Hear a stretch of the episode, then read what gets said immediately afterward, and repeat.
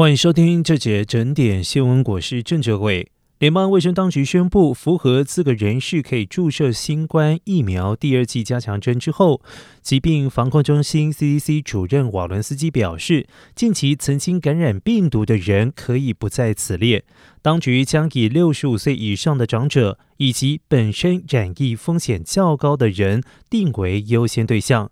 他解释，Omicron 引发的症状相当轻微，也能够显著的增强患者的免疫力，其效果等同于加强针。民众过往已经施打两剂 mRNA 疫苗，后来又补打一剂加强针的话，如果在过去二到三个月内曾经受到感染，可以等候二到四个月再接种。